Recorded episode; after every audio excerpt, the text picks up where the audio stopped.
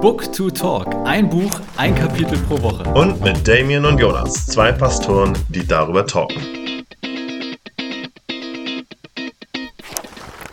Hi, ich bin Damien, Pastor der Evangelisch-Methodistischen Kirche und wohne in Cheney, Washington State, USA. Und ich bin Jonas, Pastor der Evangelisch-Lutherischen Nordkirche und ich wohne in Hamburg-Lohbrügge.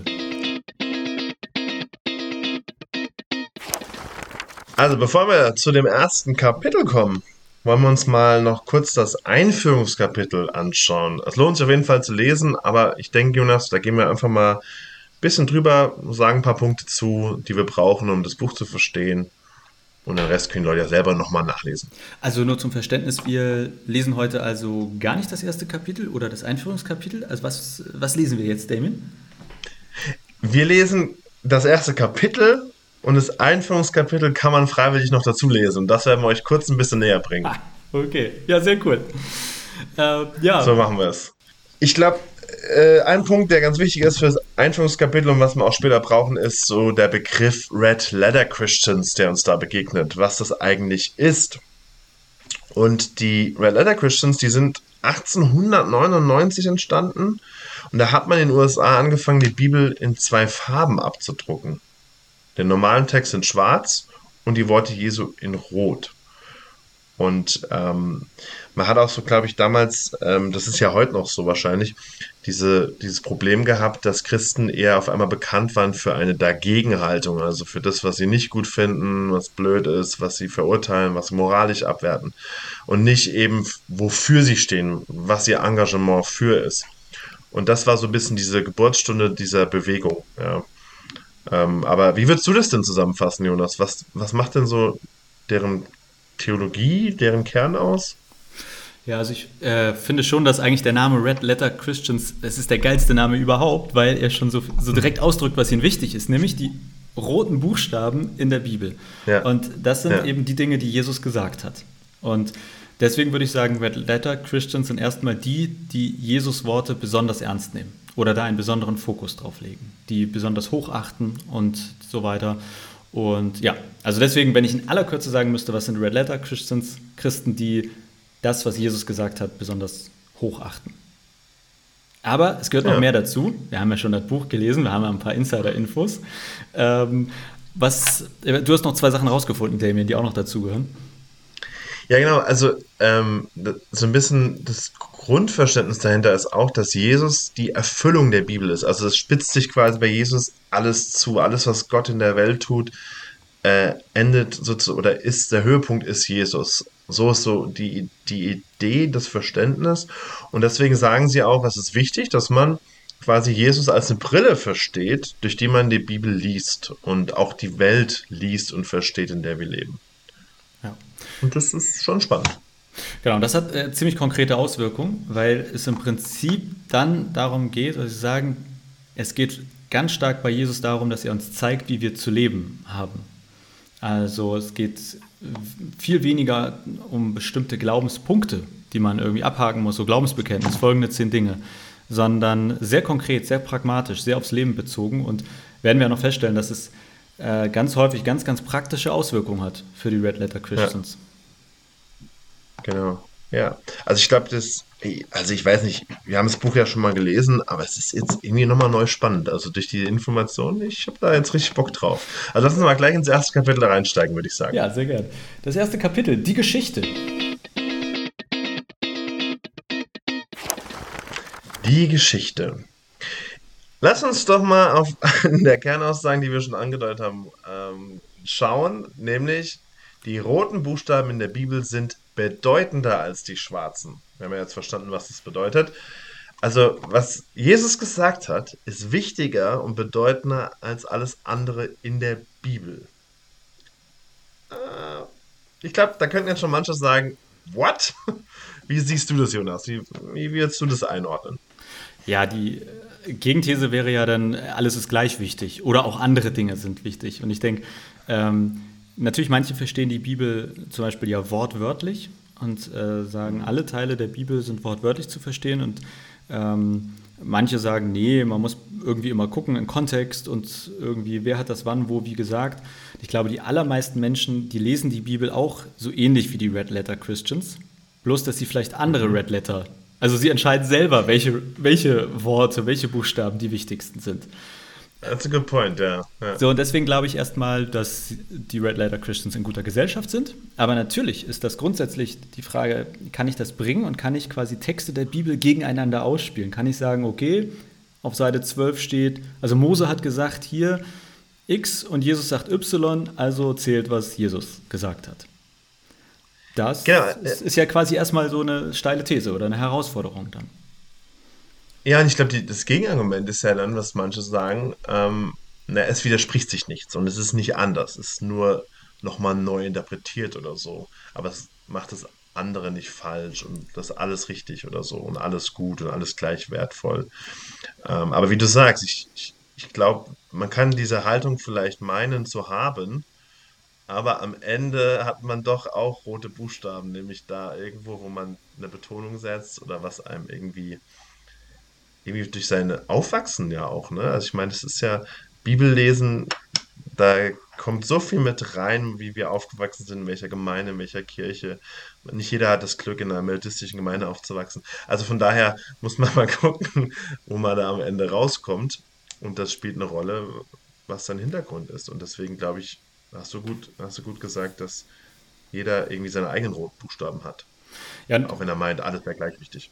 Und ich persönlich, also ich, äh, ist wahrscheinlich jetzt nicht ganz überraschend, aber ich kann denen schon sehr viel abgewinnen, den Red Letter Christians in ihrer Grundannahme, weil ich mir denke, äh, also die Texte der Bibel, gehen wir jetzt mal aufs Neue Testament, die sind ja alle von Menschen geschrieben worden, die eigentlich alle auch gesagt haben, Leute, also jetzt schreibt hier jemand, der nicht Jesus ist und nicht Gott ist, sondern wir schreiben über Jesus. Äh, irgendwie Entweder schreibt Paulus, liebe Gemeinde, ich wollte noch mal klären, wie das mit Jesus zu verstehen ist. Und jetzt kommt ein Wort des Herrn. Also, und außerdem schreibe ich euch noch, ich habe meinen Mantel bei euch vergessen, könnt ihr den mal bitte mitbringen. Also ich würde sagen, die Bibel selbst, die macht ja schon diese Unterscheidung in Dinge, die Jesus gesagt hat und Dinge, die Paulus halt noch der Gemeinde mitteilen wollte. Und ich finde es erstmal völlig selbstverständlich, dass wenn Paulus sagt, liebe Grüße an die Gemeinde in Korinth, dass das nicht so wichtig ist, wie wenn er sagt, Leute, jetzt kommt etwas, was Jesus gesagt hat.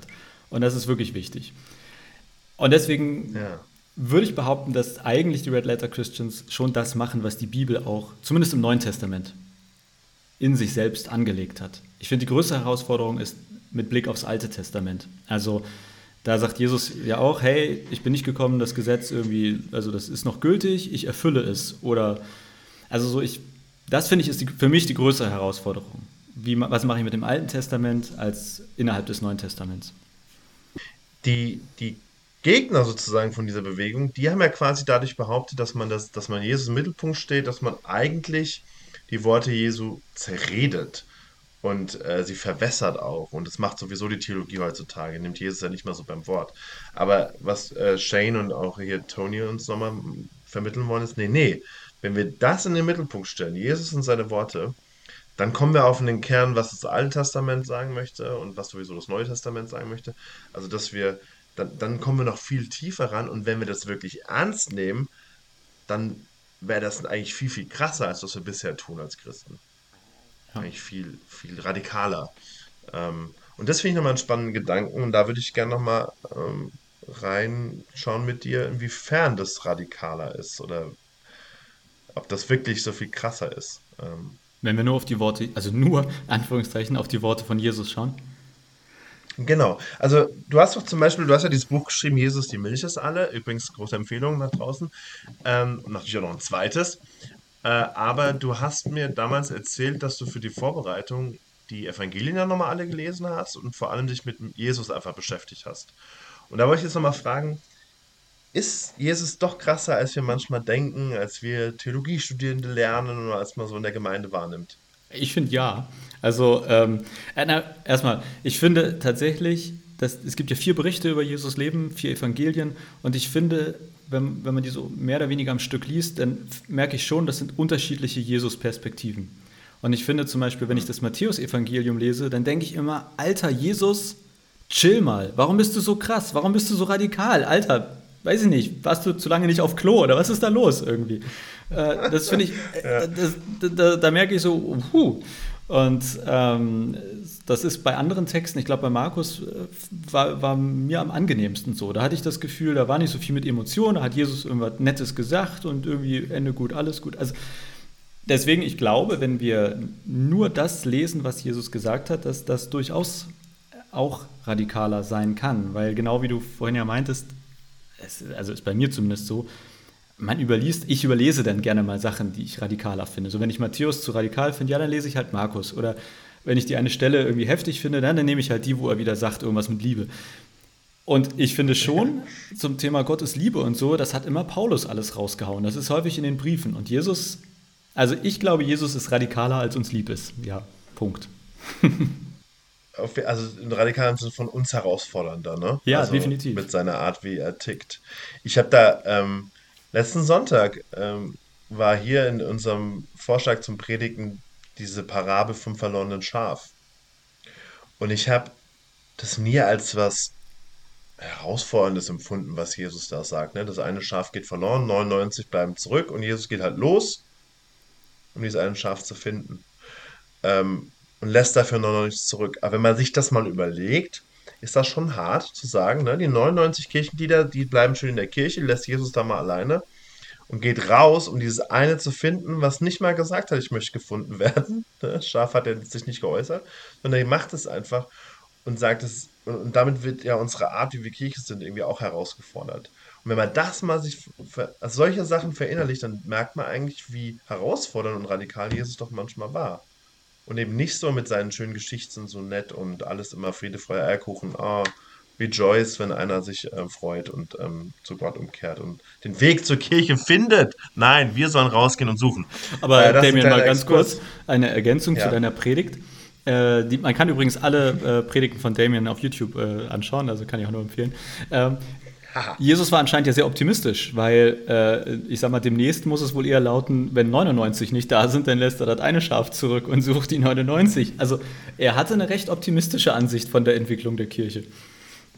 Das war die Pointe, was ich auch noch in der Predigt eingebaut habe. Achso. Ah, scheiße. dass, wir nicht mal, dass wir nicht mal bereit sind, als Kirche ein Schaf zurückzulassen und die 99 da draußen ja. zu finden. Geil. So. Voll gut. Also von daher, ähm, genau. Aber äh, hattest du mal ein, ein Erlebnis oder erinnerst dich an eine Stelle, wo du was gelesen hast von Jesus, wo du dachtest, uh, ja, der fordert mich heraus und dann hast du mal schnell die schlauen Bücher genommen, die Kommentare und hast es für dich verbessert, dass du sagst, ah nee, also so, so, so zu leben ist mir jetzt zu krass. Tatsächlich, also indirekt, ähm, da, es gibt ein anderes Buch von Shane Claiborne, also einem der Autoren von dem Buch, was wir gerade lesen. Äh, ich muss verrückt sein, so zu leben, heißt das. Und im Prinzip hat er dort nicht nur theoretisch durchgespielt, sondern halt in seinem Leben auch einfach so richtig praktiziert, was passiert, wenn er Jesus beim Wort nimmt, quasi, also wie jetzt ja auch hier der Untertitel ist. Äh, und ich habe das gelesen und ich habe noch nie so sehr an meinem Christsein gezweifelt, weil es für mich absolut authentisch und überzeugend war, wie man eigentlich leben müsste, wenn man das, was Jesus so im Großen und Ganzen von sich gegeben hat, für bare Münze nimmt. Und da ähm, habe ich jetzt keine einzelne Stelle, aber ich kann sagen, was allgemein mich herausfordert, und das ist immer das radikale Geben und das radikale Teilen, ähm, mhm. das so, so nicht egoistisch zentrierte. Also das, das finde ich, ich bin jetzt nicht der größte Ego-Mensch, ne, aber ich merke, das fällt mir mit Abstand am schwersten. Ähm, das, und das hat mich damals, äh, ich musste es weichzeichnen, um wieder mit meinem Christsein klarzukommen. Aber ich wusste, ich kann das ja. nicht so wie Shane. Das, das, also das ist, mag eine Ausrede sein, dass ich, dass ich sage, ich kann es nicht. Aber es ist jetzt schon ein paar Jahre her, dass ich es gelesen habe. Aber ähm, da, da, weiß ich noch, wie ich echt ein bisschen gebraucht habe und ehrlicherweise das auch weich gezeichnet habe, um damit wieder klarzukommen. Oder es mir irgendwie gut geredet, schön geredet habe, warum es auch okay ist, wie ich lebe.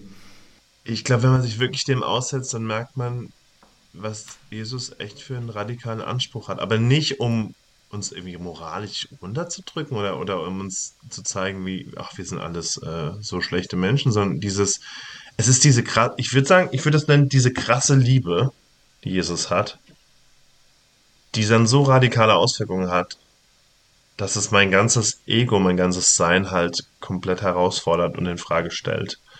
Ähm, Ja. Weil es auch unbequem ist, ne? Und es kostet und, und ähm, wie heißt es schön, so die, diese, diese Komfortzone eben zu verlassen. Ähm, und es ist dann nicht einfach in einen anderen Garten zu gehen, sondern das Gefühl, in so ein Battlefeld äh, reinzugehen, in so ein Kampffeld reinzugehen und, und, und weil es so ungewohnt und so herausfordernd und, und so viel Überwindung auch kostet, manchmal so zu lieben und so radikal zu sein. Das ist schon, ja, schon krass. Ja, also das, ich kenne jetzt Mutter Teresa nicht persönlich, aber auch, äh, hattest du ja äh, vorhin schon erwähnt, diese Verbindung zu ihr und ähm, ich denke schon, dass nach allem, was ich von ihr weiß, dass, dass sie zu den Menschen gehört, die das einfach sehr gelebt hat. Äh, Jesus in dem Sinne nachzufolgen, dass sie zu den, zu den Ärmsten und Ausgegrenzten gegangen ist, keine Berührungsängste hatte und auch wirklich mit den Menschen gelebt hat und nicht, äh, ich sag mal, eine Spende für Plan International gemacht hat oder, also so, ähm, und da merke ich, das fordert mich heraus ja. und mit, mit dem Jesus hadere ich deutlich mehr als mit dem, der sagt, ich, ne, so, durch mich kommst du zum Vater und alles gut und wir sehen uns im Himmel. Ähm, da, also alles, was von mir weggeht und zu den Nächsten, zu den anderen Menschen hingeht, all das, was Jesus dort gesagt hat, finde ich krass viel herausfordernder als ehrlicherweise alles theoretisch-theologische, was dann vielleicht noch so zwischen mir und Gott irgendwie ist oder nicht ist. Ja, das ist auch nochmal ein guter Punkt, ja, dass, dass das, was Jesus eigentlich so, so gelebt hat und wie er uns da herausfordert, eigentlich krasser ist als manchmal so theologische Fragen, ja, die mir so zwischen, die mal so aufkommen in seinem Glaubensleben. Aber, manch, aber ich habe das Gefühl, wir als, als, ich sage mal, Kirche, nennen wir das jetzt mal so, das, haben die größere Tendenz zu diesen abstrakten Glaubensfragen, dass wir die irgendwie klären und in der Gemeinde besprechen und mit, ähm, mit anderen Theologen diskutieren, anstatt diese Frage, dass wie lebe ich als Christ eigentlich? Und, und wie kann ich das, diese, diesen Jesus einfach viel mehr nachfolgen nicht nur bewundern. Ja. Also erstmal so ein ganz praktisches Beispiel. Ich, ähm, also äh, meine Frau Trixie und ich, wir sind da sehr verschieden. Also ich bin der, der schlechte Mensch bei uns. Aber sie, deswegen, wenn ich jetzt sage wir, dann, dann meine ich ich. Aber ähm, jetzt als Krieg in der Ukraine war und die Geflüchteten hier ankamen, ich habe das so bewundert, wie auch Menschen aus unserer Gemeinde gesagt haben, wir nehmen Geflüchtete auf. Wir, wir räumen unser Wohnzimmer, wir, wir sind irgendwie bereit. Und äh, ja, ich weiß noch, wir haben auch darüber gesprochen und Trixie wäre durchaus offen für sowas. Und ich habe gedacht, scheiße Mann, ich möchte abends auf dem Sofa chillen und Netflix gucken. Irgendwie, es stört mich, wenn fremde Menschen. Also da, da bin ich so ein. Mhm. Äh, da, da, also da, da, mag ich selber nicht, wie ich denke und bin sozusagen. Und denk, bewundere das, wenn Christinnen aber an so einer Stelle beispielhaft zeigen, wie ich glaube, was es so richtig heißt, Jesus beim Wort zu nehmen. Und ich glaube, da wir Tür aufmachen und Leute sagen, kommt rein, ähm, wäre, glaube ich, seine Haltung gewesen. Und nicht zu sagen, ah, ich will lieber abends Netflix gucken. Oh ja, oh, ja, ich fühle das, was du sagst. Und es, ja, und da gibt es Momente, es beschämt mich und es gibt Momente, wo ich motiviert herausgefordert bin und sage, okay, jetzt, jetzt packe ich es doch mal an, so eine Sache wenigstens, die, die, wo ich merke, da will Jesus was anderes von mir. Ähm, ah ja, cool. Ich glaube, hey, wir haben jetzt ähm, echt einiges angerissen, ähm, was wahrscheinlich noch adressiert wird im Buch und es geht nochmal um ein paar knackige Themen. Ähm, bin gespannt, was es heißt. Es wäre noch so eine Frage gewesen, eben wirklich die Bibel mit Jesu Augen dann nochmal zu lesen und vielleicht immer wieder so rückzufragen, okay, was hat Jesus da gesagt? Wie hat er das sozusagen versucht zu interpretieren oder wie versuchen wir zu interpretieren, was er gesagt hat und dann dementsprechend die Bibel nochmal zu lesen? Wird spannend. Ähm, lass uns doch zum Schluss, ähm, jeder von uns war noch herausgefordert, eine Lieblingsstelle rauszusuchen ähm, von dem Kapitel. Die nochmal kurz lesen und dann kann man ja noch schauen, warum einen das angesprochen hat. Und ich, dann sind wir schon durch mit unserer ersten Folge. Ja, ich, äh, ich fange gleich an. Ich habe noch eine Frage zurück, ähm, die mir jetzt wirklich gerade spontan so. eingefallen ist. Also wir sind krass durchgeplant, aber das jetzt richtig spontan. Ähm, ich hatte ja am Anfang gesagt, so mit wortwörtlich die Bibel verstehen und so weiter. Weißt du, wie das bei den Red Letter Christians ist? Also inwiefern verstehen sie das, was Jesus gesagt hat, wortwörtlich? Das ist jetzt wirklich eine ernst gemeinte Frage. Sagen sie, naja, also es geht jetzt um den Inhalt oder also jetzt kurze Background-Info. Ich denke mir halt immer, okay, der gute Jesus, ich meine, er hat auf Aramäisch gesprochen, es wurde auf Griechisch über, irgendwie in die Bibel geschrieben, jetzt ins Englische oder ins Deutsche übersetzt. Also wenn es darum geht, Jesus beim Wort zu nehmen, dann frage ich mich, meinen Sie das eigentlich auch wortwörtlich Oder meinen sie es ne, im Sinne von, im übertragenen Sinne wird er hier gemeint haben? Weil das, was meine Lieblingsstelle ist, die, das hat damit zu tun. Ich kann das ja mal sagen, während Damien recherchiert und äh, ich kann dir erzählen oder euch erzählen, aber auf Seite 27, da ähm, heißt es, wir, also wir als Red Letter Christians, wir wollten, dass Leute sofort wissen sollten, mit wem sie es zu tun haben. Doppelpunkt, Christen, die das leben wollen, was Jesus gesagt hat, soweit es ihnen nur möglich ist. Und das, also ich finde das einerseits eine super Beschreibung für die Red, Red Letter Christians und das ist für mich, glaube ich, auch die Herausforderung beim Lesen. Ähm, und was, also ganz persönlich, dieses, dass ich mir denke, ich wünschte, ich möchte auch mehr ein Christ sein, sozusagen, der das lebt, was Jesus gesagt hat, soweit es mir eben möglich ist. Und dass Leute das erkennen können, dass das an mir auch sichtbar wird. Und ich mag an diesem Satz eben leben, was Jesus gesagt hat, und aber vor allem dieses, soweit es ihnen nur möglich ist. Und das finde ich, das hat so eine barmherzige Note für Menschen wie mich, dass es, dass es nicht um Perfektionismus geht und nicht um Überforderung, sondern erstmal, man, man geht so weit, wie man kann. Und lässt sich aber immer weiter herausfordern, auch vielleicht mal weiterzugehen. Was ich jetzt nochmal so dazu auch ähm, rausgefunden hatte oder jetzt auch nochmal kurz eben überflogen habe, die, die Wörtlichkeit, Wortwörtlichkeit ist vor allem bezogen auf das, auch wörtlich umzusetzen. Also das heißt, du sollst nicht töten, ne?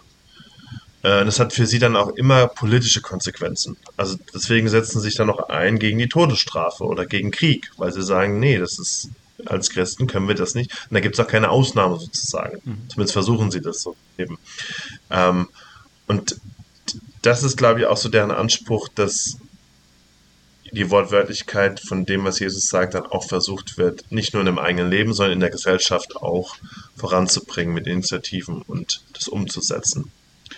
Was ich jetzt nicht genau weiß, und ich glaube, da sind die auch unterschiedlicher Meinung, wie wortwörtlich ist jetzt was in der Bibel zu verstehen. Ne? Also, ich glaube, da haben sie ein eher offenes mh, mm, Abkommen miteinander, aber wenn es um Jesus geht, scheint das wirklich sehr, sehr getrieben sein von der Frage, wie kann ich das im Alltag als einzelner Christ, aber wie können wir das als christliche Gemeinschaft wirklich umsetzen. Ja, äh, vielen Dank für das äh, schnelle Recherchieren. Äh, und jetzt, was ist, was ist bei dir der, der, der wichtigste Satz oder dein Lieblingssatz aus dem ersten Kapitel? Ja, ist echt ganz cool. Es, es knüpft so ein bisschen an an das, was, ähm, wo du sagtest, ja, das macht ähm, einem manchmal auch echt ein bisschen ja, vielleicht sogar traurig oder ähm, beschämend, wenn man merkt, man kann das gar nicht so umsetzen oder zu leben. Und da sagt Toni ähm, auf Seite 34, für die, die mitlesen wollen, sagt er, weil ich immer noch nicht wirklich das lebe und vermutlich auch nie leben werde, was Jesus vorgelebt hat und was ich durch seine Worte erkannt habe, definiere ich mich gerne als jemand, der durch Gottes Gnade gerettet wurde und der auf dem Weg ist, ein Christ zu werden.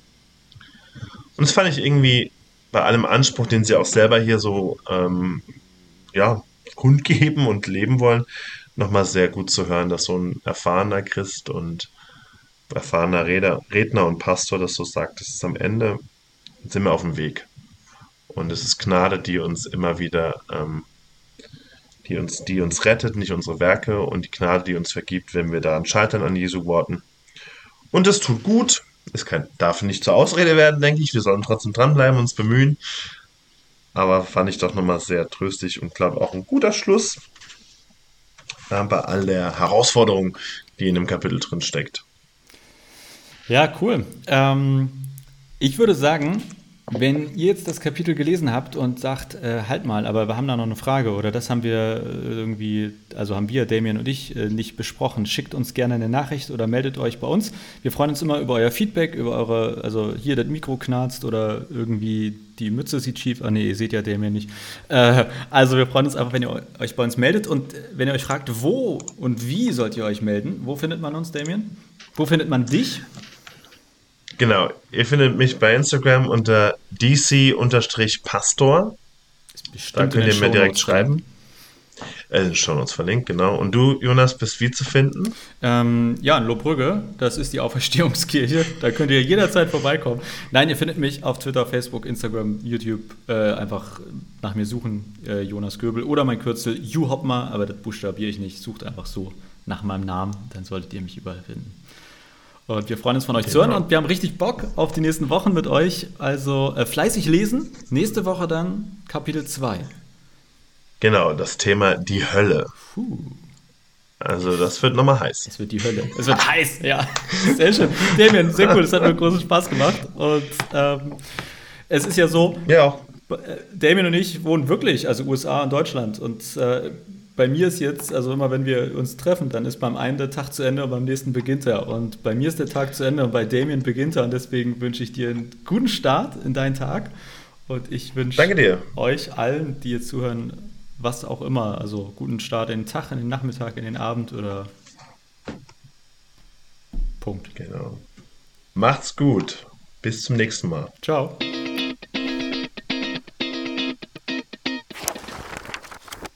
Dieser Podcast ist ein Teil von Yeet, dem evangelischen Content-Netzwerk.